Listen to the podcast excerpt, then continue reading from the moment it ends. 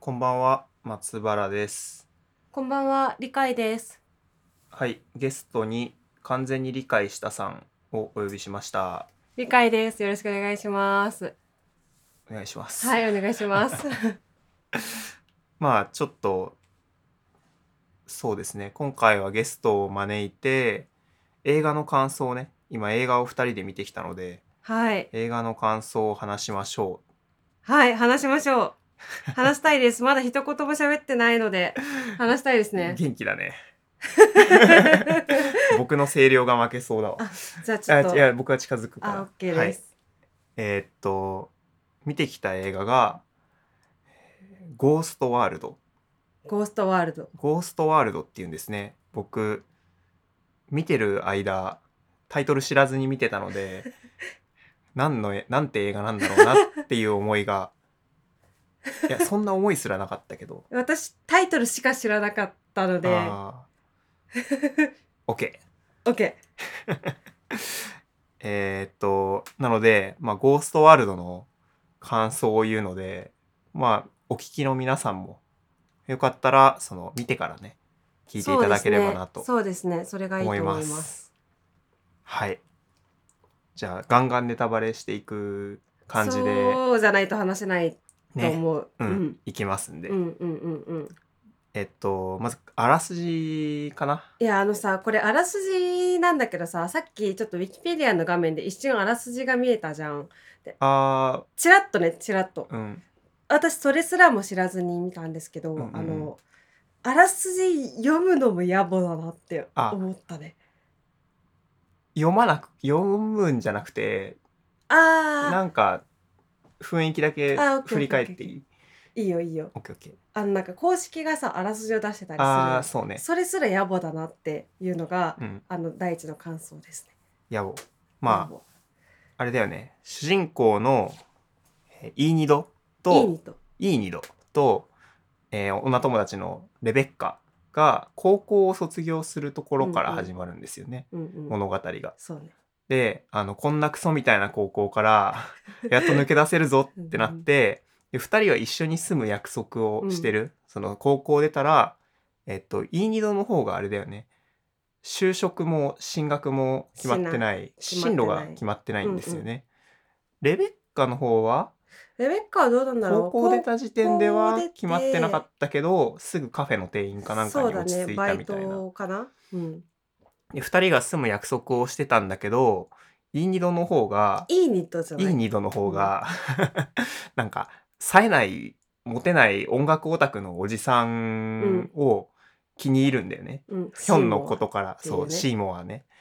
でそのシーモアになんか別に付き合うわけではないんだけどそのおじさんうんになんか構ってうん家に遊びに行ったりとか、うんなんか彼女彼に恋愛アドバイスをするためにしたりするね連れ回したりとかでうんすごい、えーイーニドが、えーシーモアに構ってシーモアシーモアシーモアにすげえ構ってるから、そうだねなんかレベッカは面普白通くないにわけまあ面白くないしなんか普通になんていうのかな何働してんの働いてるしなんか親友が全然あさっての方向ばっか向いて自分との家探しを全然進めてくんないからイイライラしてるんだよね。でそれがしかも、まあなんか普通の恋愛いわゆるならまだしもよくわかんないまあいわゆるダサいおじさんだからっていうのもあるんじゃないどうなんだろうそうなのかないやそうだと思なんかうよ何にせよイライラしてたと思うんだよね。まあ別そうだねに若いよそれっぽい男と付き合まっあて自分のそう方か見てなくても。そうかんまあまあそうだねうん、でまあそんな感じだからあのーなんかあのレベッカとの仲も悪くなるし。うんでこんそうしてるとあのシーモアの方に彼女ができるんででねきるんだよねで彼女ができて自分にあんまり構ってもらえなくなってでなんか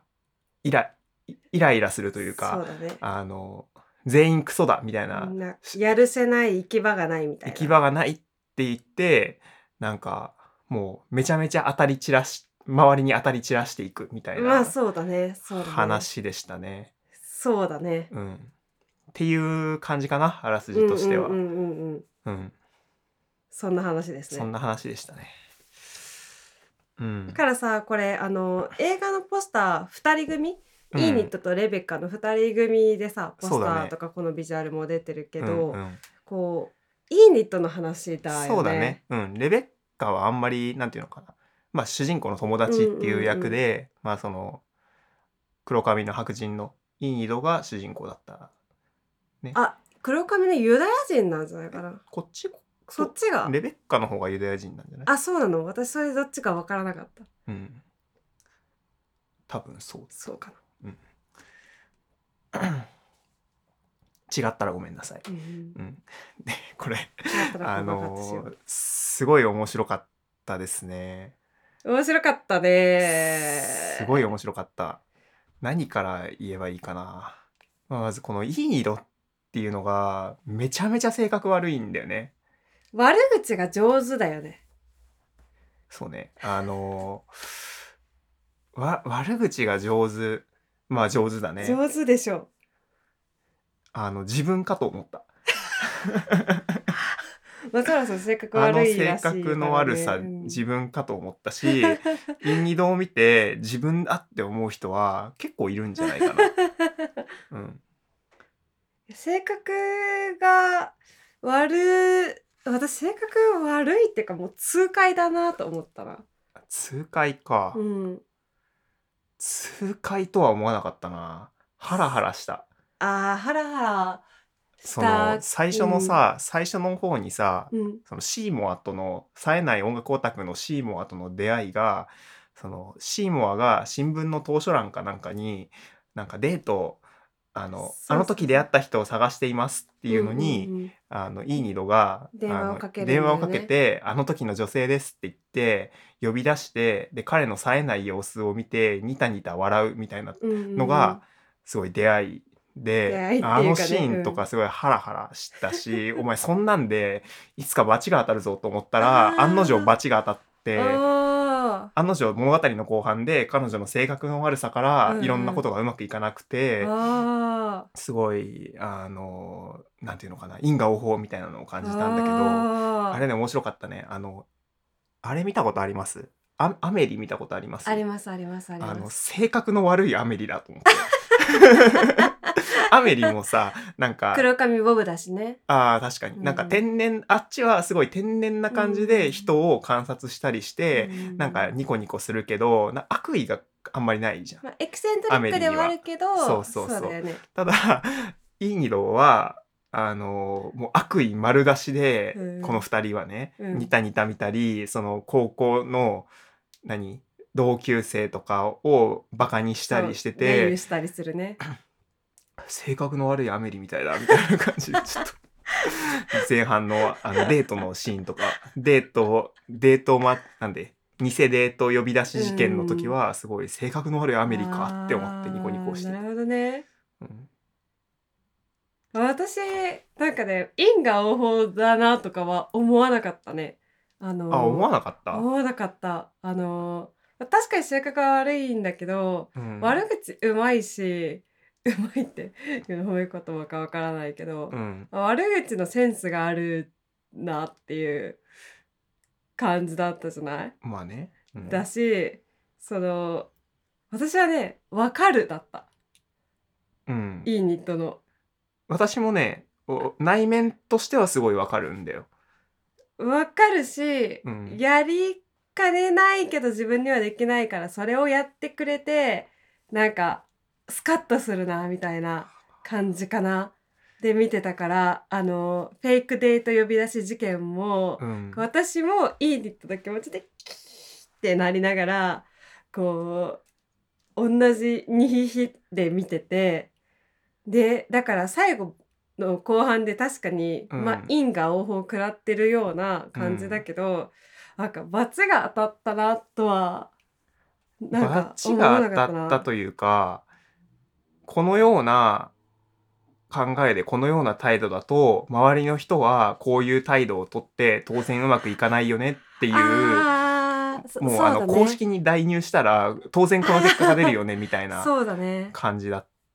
あーな。まあそれはわかるかもすごいうんだ自分がレベッカだと思ったらうんブチギレてるうし、んあの映画館のバイトの時もさうんあのバター多めであバター多めでって客に頼まれたらあの黄す色ごいい化合物の体塊に悪いでやつたっぷりねみたいなすたっぷり ですどうぞみたいな感じで渡してあの店長にめちゃめちゃ怒られるけど、うん僕が店長だったら確かにクビにもうもう即クビにするしバカみたいで嫌なんですみたいな。じゃあじゃあ自分で映画館開けって言われてたけ どそりゃそうだなって感じなのがすごいねうんそのなんていうの10代の精神性みたいなうんうんうんのをうんめちゃめちゃ的確に表してて、いやそうだねあれがあのシーンがねあのシーモアの部屋でさうん何もかも捨ててあの一人でどこかにフラッとディあるス日ピアしたそうい行ってどこかに消えてしまいたいそうそうそうみたいなことを言ってた時にシーモアが「君僕も君の年の時は同じの思ってたよ」っていうのを言っててこれ本当に何ていうのかな何万人全国何万人何十万人がそうだなって思うだろうなって感じ。そうだなっていうのはあの消えたかっただろうなこの年の頃あーうんうんうんうんあ特にシーモアはまああのコレクターのオタクの冴えない男だから、うん特に10代のこのイーニットの年頃の時なんかは、うんうんまあねそれこそはみ出物の男の子だっただろうしうんうん消えたかっただろうから、まあ優しさで言ってるんじゃなくて、うんもう本当にうんうんうんそうだっただろうね。そうだったけど今は会社に勤めてうんお金を稼いで趣味のものを集めて、もうあの部屋から車でフラッとどこかに行くみたいなのはもう考えられない年になってる、そうだねリアルだなって思いましたね。あーシーモンを見てシーモアとイーニドのか会話を見てあ10代のイーニドと、ーうんうんもうまあ50ぐらいのねそうそうそうシーモンを比較してそうね対比的な会話っていうこと だね、シーモアがねめちゃめちゃ困ってたシーモアがかし彼女できてからうんイーニドのことをすごい扱いづらく思ってるんだよね。うんうんうん思ってるねあのあのー絵に描いたような困り顔をそうそうそう あのなんていうのかなすちょっとこれカットするかもしんないけど、うんあの女性がなんていうのヒステリーを起こした時の男性のお手本みたいな反応をしてて なんでそれカットしなきゃいけないのちょっとなんかあのなんだろうポリティカルコレクトネス的に良くない発言かな。あーまあまあまあまあまあでもなんかでもテンプレートすごかっ的なたテンプレート的だった、うーんあの困り顔うんその前なんていうのかな本命ができてちょっと仲良くしてたうん女性が疎ましくなる、っていううんか邪魔になるみたいなのとか、でも無限にはできない無限にはできないしあとえっ、とイーニドとシーモアイーニドがものすごい傷ついてそのレベッカと大喧嘩して、うんうんうん、でなんか家家庭環境もすごい、そうだねあの悪くなってて、うんでもうしすがるようにもそうだうね呆然としてシーモアの家に行って、でそこで2人はあのなんていうのかなお互いにある程度慰め合って、うんセックスするんだよね。まあそうだねうん、でその後に あのいいよあ違うシーモアがあの恋人と別れるんだよねそうだよねイーニドのために。うんてかイでーニとはまあうん翌朝消えてたわけだしね、そう部屋かそらうそう彼の部屋からシーモアは多分イーニロとセックスしたことによってあのいいなって思ったんだろうねどういう意味でいいなって思ったのか分かんないけどあの彼女と付き合ってる場合じゃないって思ったのかん思って別れた感じもすごいリアルだなと思って、うんまあイーニとのことをいいと思ったっていうか、うんなんだろうなこう器用な男じゃないからモテなかったしうんこれまで、二股なんて器用にやり遂げる男ではないし、なんか自分の気持ちがどちらかというと、えっと、ダナっていう恋人よりも、イーニットにこう強く惹かれてるなって自覚してそうなのかなえ私はそうだと思った。っっていうかまあなんかまあ、ダーナは自立した女性だけどイーニとは僕が面倒を見てやらなきゃどうにもならないとかそういうなんだろうね責任感みたいなのを感じてあダーナと別れたんだろうなーあーそういう思考回路だろうなって私は思ったよ。僕はあれだね一時の気セックスによる一時の気の迷いかなってあ本当うんそうかなそうだと思うな情じゃない、わかんないなん かそんなうに、ん、だってその後激高したりしてるじゃんしてるね。なんか裏切られてうん激高したりしてるからうん、なんかそんなになんていうのかな義理人情で動いてる感じじゃないんじゃないかなって思ってだって義理人情あーでまあそうだねちゃんちゃんとした義理人情を持ってる大人だったらあのそもそも彼女ができたからといってそのまだ10代の年下の,、あの本当に友人として大事に思ってるなら友人として付き合えばいいわけです。そうだね。そういうのがちゃんとできてない時点でなんか単純にそのセックスが良かったのかなみたいな感じで見てたね。ああ。でそういう性欲に振り回されて、うんうん。あの恋人と別れてなんか一時期どん底に落ちるのはそこもなんていうのかな公式通りという かそうだね。だからあの義務教育とかにすごいいいんじゃない かこの映画がってここと。の映画がね教なんか途中からこれ教科書にすべきだなって思ったよ。あまりにも見事にいそのやいやいやいやいやいや。 10歳の高高校出た出てからあの社会人になるまでの感じをにあの直面する問題うんうんうんをあまりにうまく書いていうん。る克明にそうそうそう描いている。いやいやいやいや出てこんだろ社会人高校卒業してから社会人になるまでの間にオタクでさえないおじさんは登場しないでしょいやまあオタクで冴えないおじさんは登場しないかもしれないけどあれはだってあのいい二度の内面性みたいなのの表れでもあるわけじゃんそのシーモアが映画の役割としてねあーシーモアがその社会とあのうまくいかないからその自分の中のあの就職してうまくやってるレベッカ性みたいなのうんうんに近寄らずに、レベッカを選ばずにシーモアを選んだってことはあーレベッカのように社会に溶け込むのではなく、うんうんシーモアのようにもう自分の好きなものとかであの頭をいっぱいにしてはぐれ者ははぐれ者はぐれ者らくしくその社会クソくらえって思いながらうんうん生きていきたいってずっとイニドはそれを尊重してたうんうんうんうん子ってことだったと思うんだよね。あであ最終的に映画ではそのイーニドと決別してねあのイーニドああイーニドじゃないやシーモアと決別してシーモアはイーニドにあのイーニドのために恋人と別れるんだけど、うんうんイーニドはいややっぱ友達と住むわみたいな感じで、シーモアからの連絡を切るんだよね。そうだね電話に出ないね電話に出ないまああれもすごいなんかわかるなって感じだったそんの気まだぐけどれ気まぐれっていうさかうん、とそのなんだろうねこの波の激しさみたいな感じいいニットうの、んでもあそこでねシーモアと付き合わなくて本当に良かったと思うななんか付き合うだって10代、うんだっていやな付き合うか付付き合わなくてら本当に良かったっていうかそ映画れだはありえなかったでしそうそうそうありえなかっった、あの映画の話的に絶対ありえなかったた、うんよねうん、まあそしたらなんかまた別の問題なんていうの、うん傷ついた10代の女性をあのそうだねなんか冴えない50歳の男うがん共依存的に生きていくみたいな話になってる、なっちゃうけそれはどなんかロリータとか別の映画で書かれていることだろうかまあちょっと別の話だね。まあ、そうではなくイーニドは結果的にシーモアとは決別して、まあレベッカと住むかなってなったんだけどでもレベッカとも結局決別してあのバスに乗ってどこか遠くに行ってしまうっていうので映画が終わるんだけどだからあれ多分そのなんていうのかな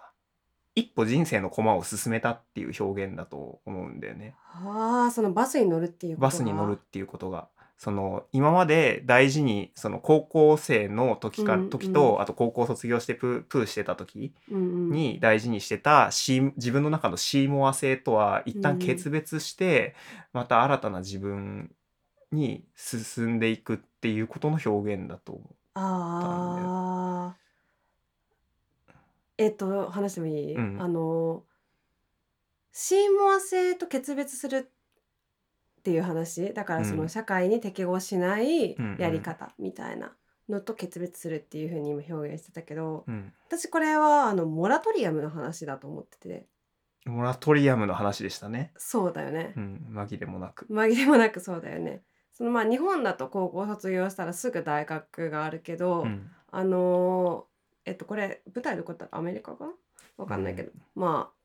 ああのーロサンゼルスだかロらサアンゼメルスリカだね。あの卒業してで入学が秋だから、うんうんあのーそこまで半期開くからああ高校は春から始まるんだそうそうそう高校多分春に卒業して秋に大学に入学するからうんとか、まあ、就職はいつからか人によるけどそのこうギャップイヤーみたいなのが発生するんだよね日本とは違って。だ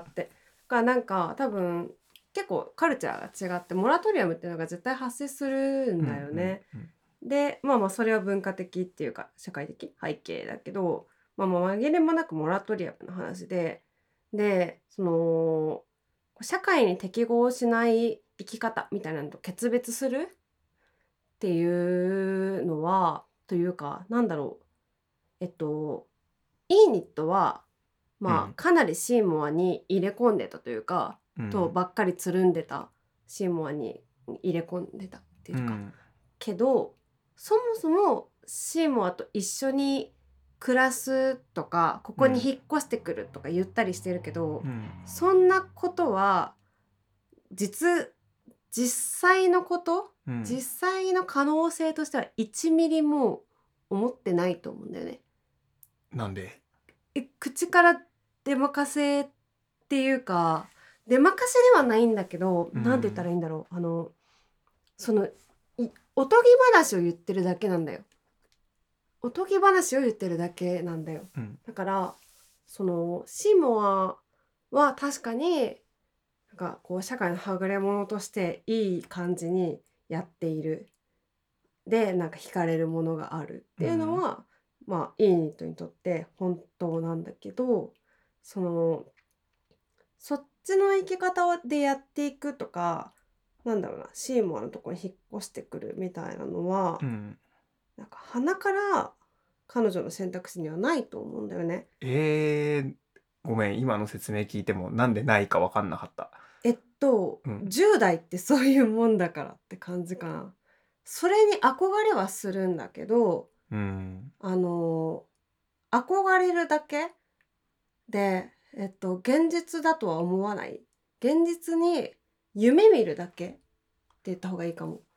うーんなるほだかどら白馬の王子様が迎えに来てくれましたっていうのを小さい女の子はみんな夢見るけれど本当に白馬の王子様がやってきてこう自分をさらってくれるなんてこう思ってないんだよね。その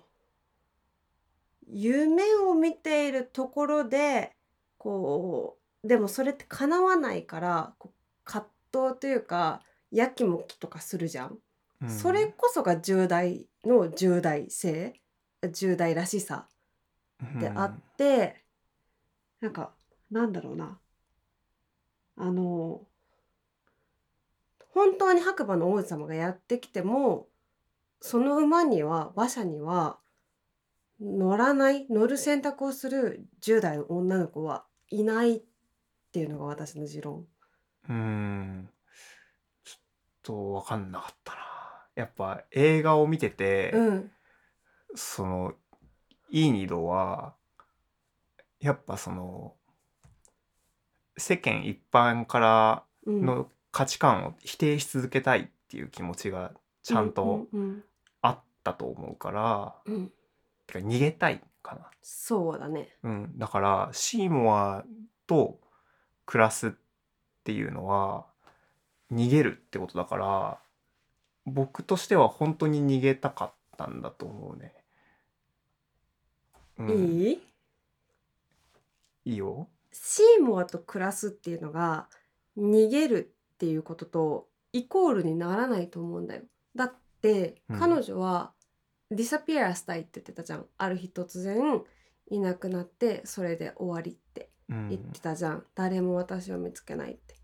でもシーモアの家は確実にあってなんならレベッカの実家の近くでもあるみたいな話が出てきたね冒頭あたりに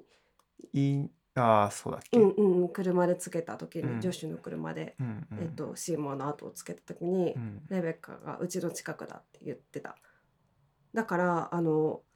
シーモアのところに引っ越してきたとてあのディサピアできてないんだよねそこでの生活が続くっていうのは物理的な距離はあんまり関係ないんじゃない自分が消えてないっていうこと消えどこかに消えたいんだよねいいにとって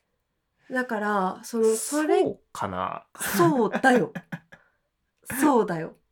だからシーモアと一緒に暮らすっていうのはシーモアと一緒に暮らすというまあ確かにはみ出し物ではあるけれどうんなんか紛れもない現実としてうん立ち現れてしまうからそれを選択するっていうことはイーニットはあの思ってないね。と私は思う。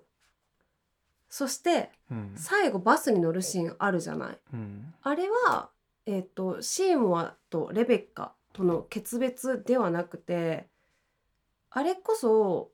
あのディサピアだと思うんだよね。イーニとが夢見てたことでどこかわからないところに消えるっていう結末だって私は思ったの。うんだから全部イイーニットの夢ででこの映画のタイトルって「ゴーストワールド」じゃない。うんまあ、お化けの世界まあお化けというか実在しないってことだよねゴーストって。うんだからうーんそのイーニットがゴーストになったのかこの世界がこうゴーストのワールドだからなのかうんわからないけどでもその映画のお話の中ではイーニットは消えられるんだよバスに乗って。だから次のステップに行ったんじゃなくてイーニットは消えたんだよね。10私代のままっていうのが私の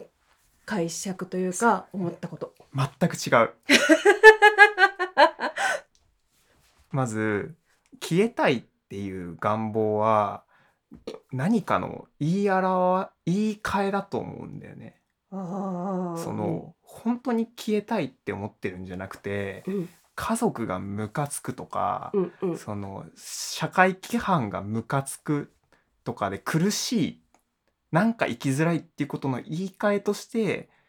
消えたいって言ってるのであって、うん本当に消えたら満足かっていうのはなんかあんまりピンとこない自分も実際そうだったか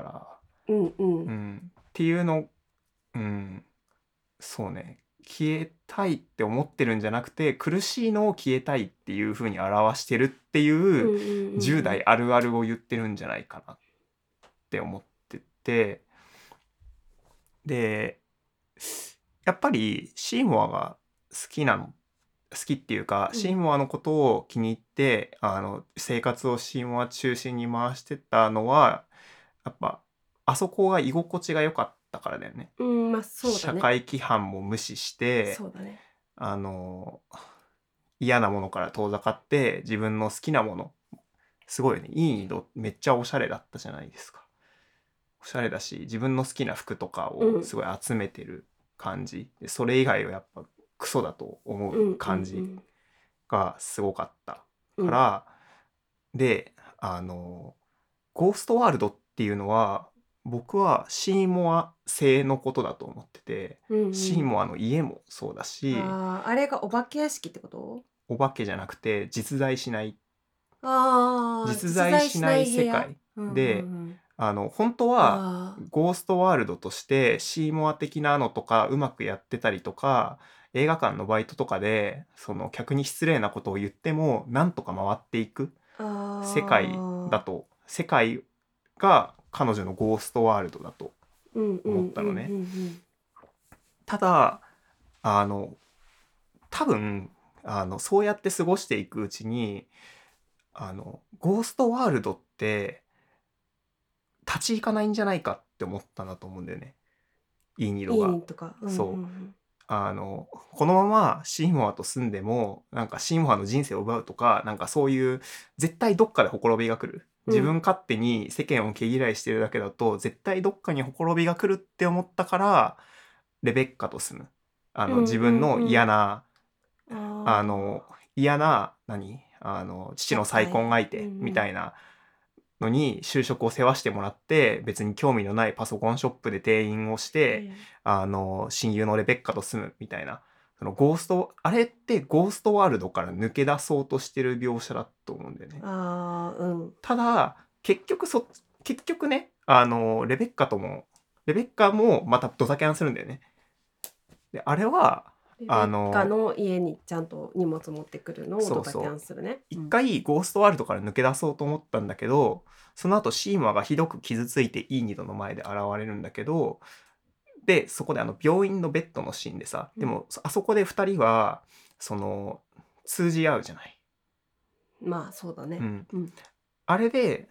あああいうことがあの多分彼女は完全にゴーストワールドを諦めてないんだと思うんだよね。うんうんうんだからあのレベッカとの誘いも蹴ったと思うんだよ。ゴーストワールドにいられ続けるわけがないこのままモラトリアム的考えを持って社会でやってい続やっていけるわけがないっていうのもわかるし、ゴーストワールドも捨てられないっていうことで、ト、うんうんとりあえず一旦両方脱ぎ捨ててバスに乗って次のステップに行ったんじゃないかなっては僕は捉あなるほどね、うん次のステップってじゃあなんかうーんすなななんだろう言葉だけ聞くとすごいポジティブに聞こえるけど、うんうんあんまりそういう意味では言っていないそうだねまただから例えば次の町に行って就職して絶対そこでも何て言うのかなゴーストワールドになるるわけでもないし、うんうんなんかハッピーそのゴーストワールドを完全に断ち切ることもできないと思う、うんうんけど多分それが大人になるってことだなっていうのを最近自分でも実感するんですけどうんなんかそういうのをやっていくんじゃないかな彼女はあのバスの先で別に消えたわけじゃなくてあああの後もだって10代が終わって消えるわけじゃないじゃないですかじ人間って。まあそうですねうん、我々は10代が終わっても生きていますからねそうそうそうこの世にうんうん、あとあのバスのおじさんいたじゃバスを待ち続けていないる続おけてじいさるおんじさん廃路線になったバスだからそうそうそう来るはずがないバスを待ち続けてるおじ待さちん、ね、続けてるおじさんあれの意味についてもちょっと考えたいですよね、うんあれってそえちょっのと待って聞いてもいいですか、うん最近自分でもそう思うんですけどってさっき言ったじゃないですか、うんそれってどういうことですか、ほら世界を嫌っているだけだとあのうまく立ち行かないなってやっぱ働いたりしてて思います。なるほどですそうね世界を基本的には嫌っていますもんね松原さんすごいわかるんだよイニドの気持ちが。でもこれだとうん多分レベッカにもし愛想つかされるしその居心地のいいシーモアとの関係も結局煮詰まってきてそれだけにすがってたらかなりそのなんていうのかな他力本願だと思うんだよね、うんうんシーモアとの関係とかって、うんうんそういうのでもダメっていうのがやっぱいいニードは分かったからバスに乗ったんじゃないかななるほどねあの経験を生かしてね経験その作中いろいろあったことを生かしてモラトリアム的にステップを踏んでってるんじゃないかなるほどねバスなバスねうんバスを待ってたおじさんいるじゃないですかノーマンっていうおじさんですね、おじいさんって言った方がいいかもしれない名前よく覚えてるね 私記憶力がいいんでうんノーマンっていうおじさんがいてなんかボケ老人みたいな感じだよね結構そういう感じの書かれ方をしてたよね、うんうんそのバスが廃車になったこともこうまあ分かってなくてみたいな感うじんうんだったけれど、あのーまあ、バスを待っている結構えっ、とイーニとか、うんえー、と自業自得みたいな感じでしっちゃかめっちゃかうんになっている時にうんノーマンのところに、うんまあ、バス停のベンチまで行って、うんまあ、あなただけが私のよりどころだわみたいなことを言いますよね。うんうんだってみんな変わっていくけれどうん状況はどんどん悪くなったりするけれどノーマンはいつもここで来ないバスを待ち続けている、うんその事実がずっとあるからみたいな感じででよりどころだわって言うんだけれどノーマンおじいさんはえっといや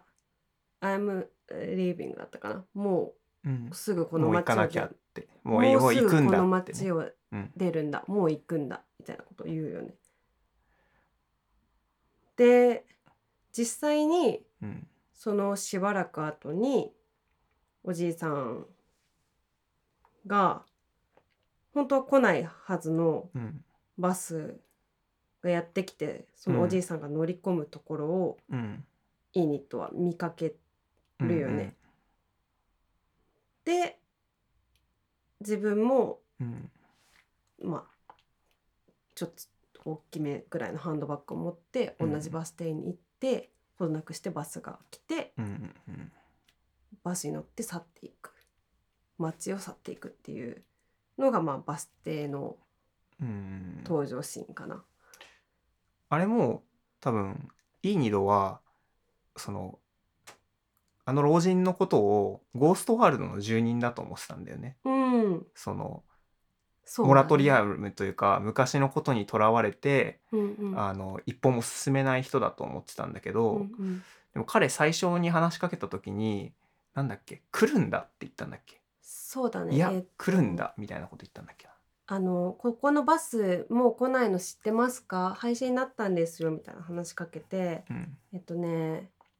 君たちが知らないだけだよ、うんみたいな風に言ったねおじいさん。だからそのイーニドの考えではあのもうモラトリアムからっていうかこの気持ちをずっと煮詰めて煮詰めて生きていくんだって思ってたと思うんだよこのうん苛立ち、社会に対しての苛立ちを。でもそこからすっといなくなれるんだよっていうのをあのおじいさんが示したのかな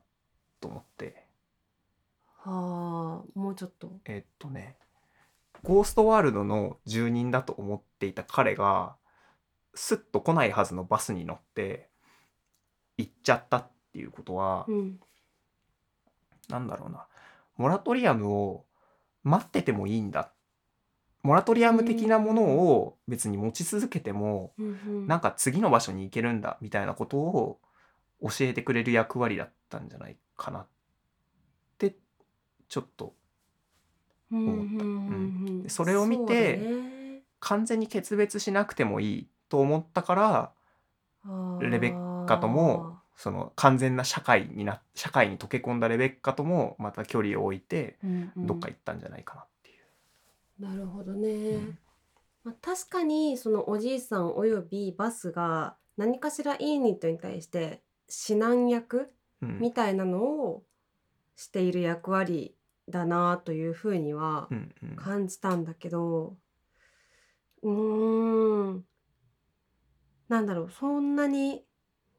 いいように私の中ではうんうん落としどころがついてないなちょっとまだ言葉にうまくできないけどそういう考え方もあるねっていう感じだね。うん私はあの先に言ったあの解釈でディサピアしたんだなっていうのがうんうんこれは物語だから映画っていうのは物語だからユニットは物語の中で物語の中でうん物語の人物として消えていけるみたいな、っあーなるほどね。ていうところも含めて映画としての一つの作品なんだっていうふうに思ったんだけどうんまあ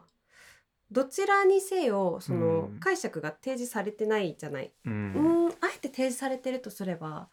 エンドロールの後にえっとシウモアがうん暴れてたシーンの「イフの世界線みたいなのが出てきたよねあーあれイフの世界線なのか。あのエンドロールのあたりうんについて話したいんだけど、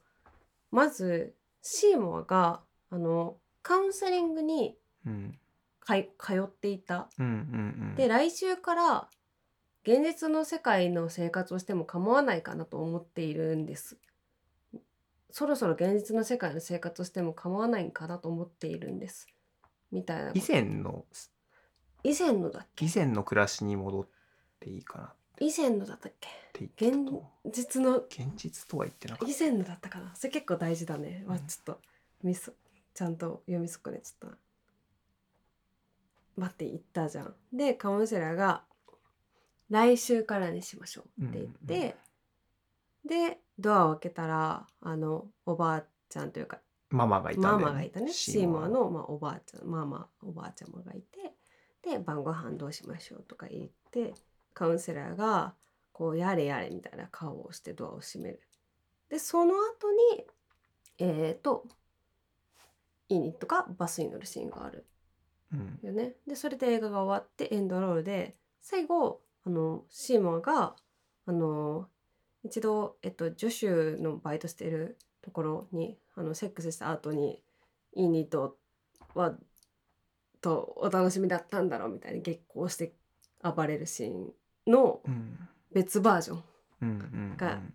シーモアはその時なて中にいるなんか筋骨隆々の人にうんうんうんあの倒されるっていうのがあのトゥルーエンドうんうんで起こったことだけど、エンドロールの後ではあのシーモアが大勝ちして店を後にするみたいな逆転したあのシーンが書かれててあのそのカウンセリングのシーンと、うんえっと、最後の逆転した喧嘩うんうんで逆勝ってたっていうシーンをどういうふうに判断解釈に組み込めばいいんだろうなっていうのをうん考えてたんだけど私の中ではそのエンドロールも終わった後にそのシーモアがまあ現実ではダサくて弱いただのオタク男であるところの彼が、うんうんあの筋骨隆々の男を一発で殴り倒してうん勝って出ていくっていう、まあ、ありえないうんのが起こっていたじゃん。だかうんらそれは何だろうな。なんか物語としてはあの頭の中ではどうとでも描けて、うんこの話はフィクションですみたいなのを言おうとしているのかなみたいなうん風に捉えたんだよね。まあ僕僕はなん かあんまりそんなこと考えなかあったな本当なんかあのシーモアが、うんその筋その筋骨隆筋々の。筋骨隆々ってほどじゃなかったからあり彼をなんか彼なんかよくわかんないうん、コンビニでなんかヌンチャク振ります変人だったから 別に倒されてもまあそんなに不思議じゃでもない。シックスパックでに割れてたよ。でね、で、あの、あれはなんか、役者さんが、あの、撮影中に、あの、間違えてシーモアが勝っちゃって、そのままアドリブ続けたやつが、なんか面白かったから、オフショットってことオフショット的な感じでつけたのかなって普通に思ったけどね。いやーまあ確かにおまけ映像的に面白いなっていう面白かったから。入れ方でもあったけど、うん。でそもれかなんか、元の脚本はそうだったんだけど、後から変えたけど、なんか面白いからつけたとか、なんか面白いからつけた以外にあんまり考えてなかった本な。当なんいかやー、うん私はあのシーンを入れる入れないで全然読みは変わると思うんだよな、確確かにまあエンドロールの後だから、うんうんまあボーナストラック的なねこう意味なのかもしれないけどやっぱり全てのシーンに意味があるって私は思うからただ面白いだけで入れるかなって思ってわかんない映画の後のああいうのって結構ただ面白いだけで入れたりするかまあらそうだねうん深読みかもしれない、確かにうんで私は自分の解釈の補強に使ったな、今述べたようにねでもやっぱちょっとね賛同できないのが、うんその物語最初から消えたいと思ってた主人公が、あんだけいろいろあった後で変わらず消えるみたいなのがああんまりピんンとこないね。その物語っていうのはある意味成長端だっていうじゃない成長端ってまあそうね。うん成長する主人公が何々を経てそう成長する物語だみたいな要約ができたりする。まあ、何も変わらなくてもいいんだけどこれは何も変わらない物語ではなかったんじゃないかななって思ったんだよ。ね。確かにねう。ん確かにね。モチーフがモラトリアムだったからまあ、確かにねでこれモラトリアムのまま停滞した人の話じゃないと思うんだよね。モラトリアムでいろいろうまくいかなくてっっていう話だったと思うんだよな。うん、まあここ別に決着つける必要ないけど、が私はこれが映画として一つのパッケージにされていることで、うんまあそのモラトリアムのままで、まあ、我々は居続けられないんだよ私たちはもう10代じゃないし、うん我々っていうのは世の全全員私もあなたも含めねでそうでも、まあ、夢だけは見ることができるみたいな意味で、なんかなんだろうなこの物語の中の彼女にうんうんまあある意味成長してほしくないみたいなうんところを私が固くうん、してる、うん、うんそうねだって最初痛快とか言ってたもん、うん、うんうんうんこうありたいずっとと思っててうんうんそのみんなの夢としてのこの映画なんだと思ったんだよなるねほどそうだからなんかその簡単な成長譚みたいにうん確かに成長するだけのいろんなことは起こってるけど、うんそれでもなおそのままで居続けたいそれは叶わないからお話の中でしかないけれどっ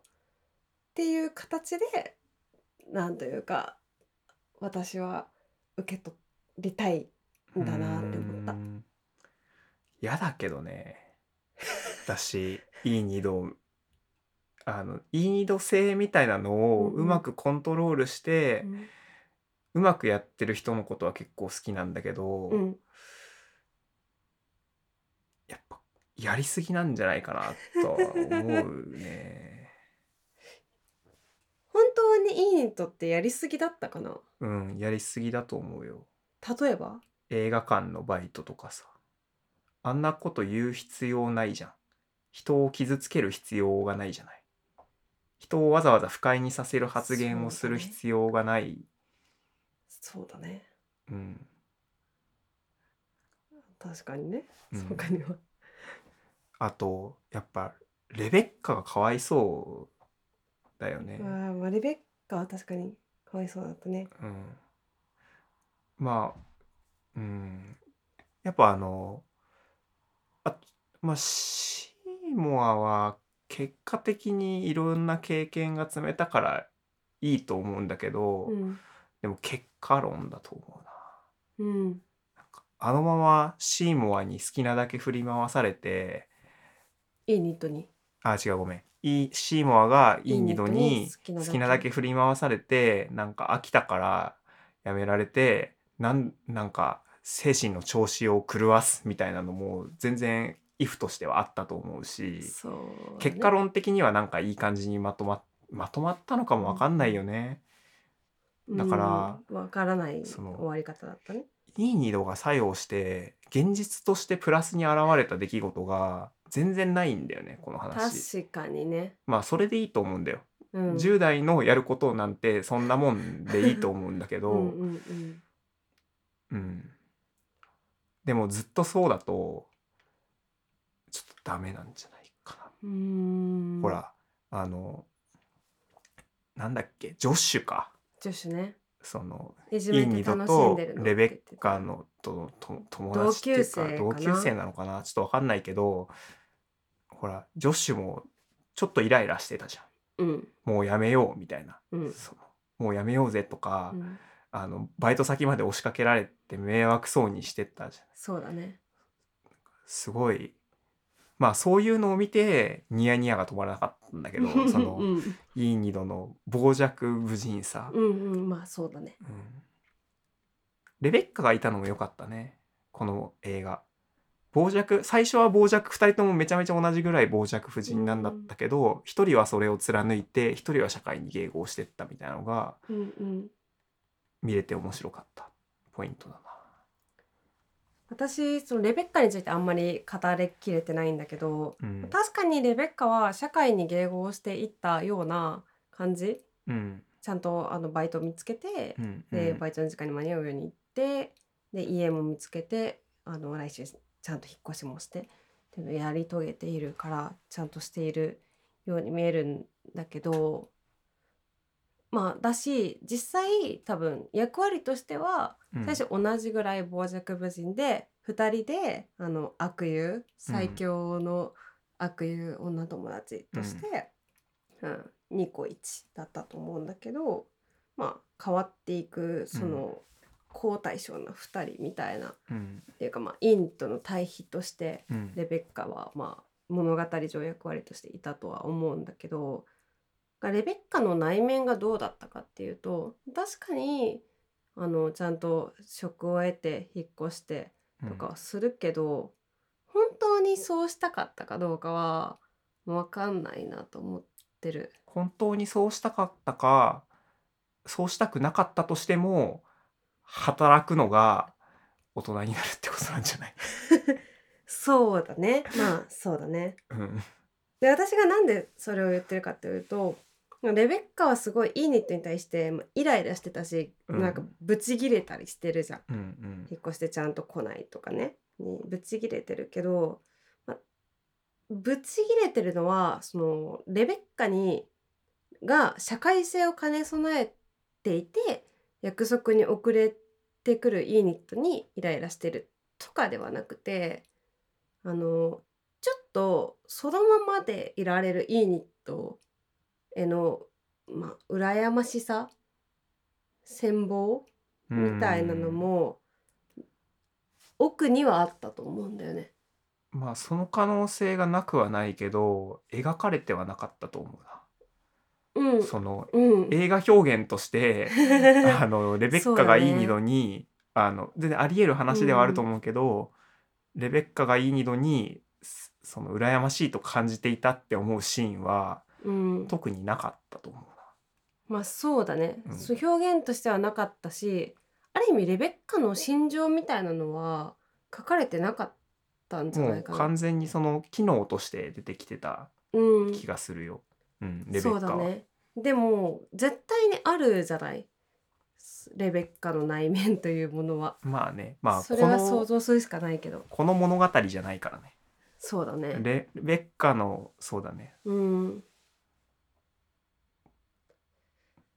レベッカ視点の映画だったらまた違っただろうね。うんまあそれはちょっと書いてもらわないとわかんない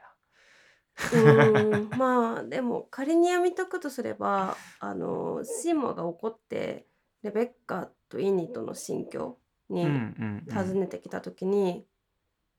さあなんでイニットがいないんだって怒られて、うん、さあ避けてるんじゃないのみたいに答えるじゃん。あれ面白かったね。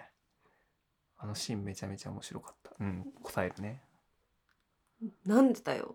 そういうもんだからみたいに答えるじゃん。うん。それってまあイーニットの行動原理をすごい分かってるレベッカだからできる答えだよね。うん。なんかその、まあ、内面は全然描かれてないしずっとまあイーニットに対してとかイライラしてるうんレベッカしかほとんど描かれてないんだけど私あそこで結構2人の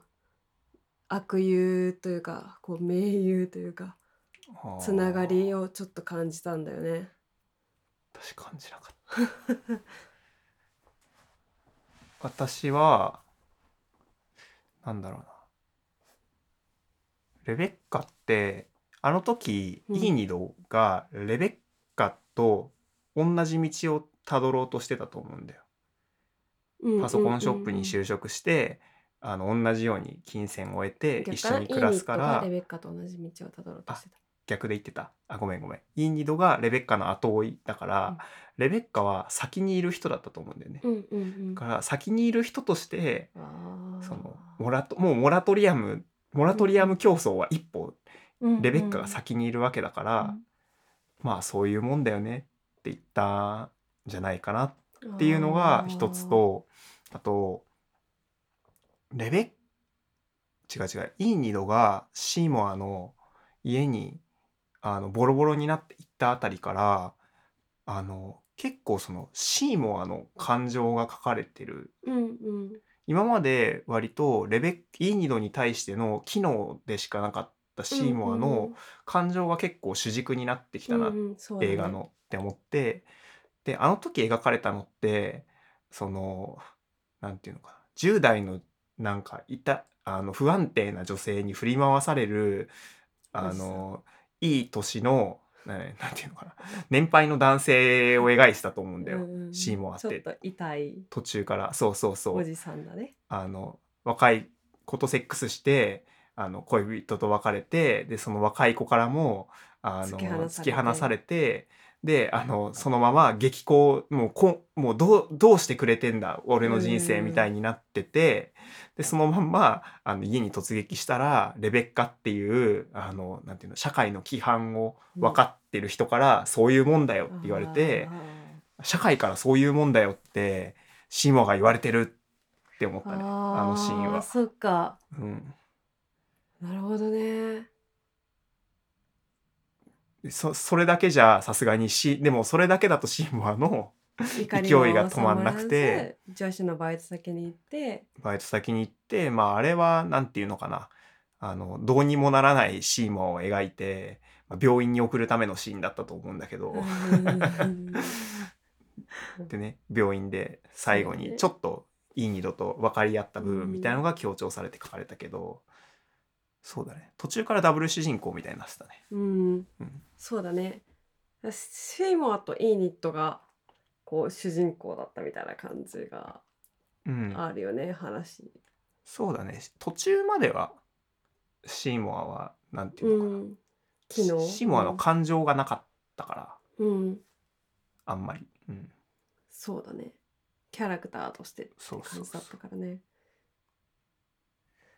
いやー、違いますね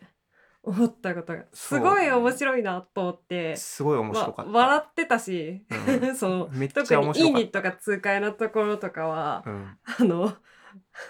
笑ってたんだけど、うん二人ともでもねあなたの笑いと違ったかもそあうなたはうん痛快だなって思ってたかもしれないけど、うんうん私はなんていうのかなこういうモラトリアム的思考と行動って思いながら笑ってたうー んまあそういう面もあったとあ思うるけけどどねね、うんちょっと比重が違うねうんうんいやでも違って面白いですねねえ いやまだ喋れることがあるんですけどーあじゃあちょっとじゃあ一回区切ろうかなはいはいじゃああのもう1時間喋ってるから まあ1回目1時間ではい2回目短くなるかもしれないけど、はいはいはいちょっとこの辺で切っときましょうはーいいや面白い映画でしたじゃあまた次回はい また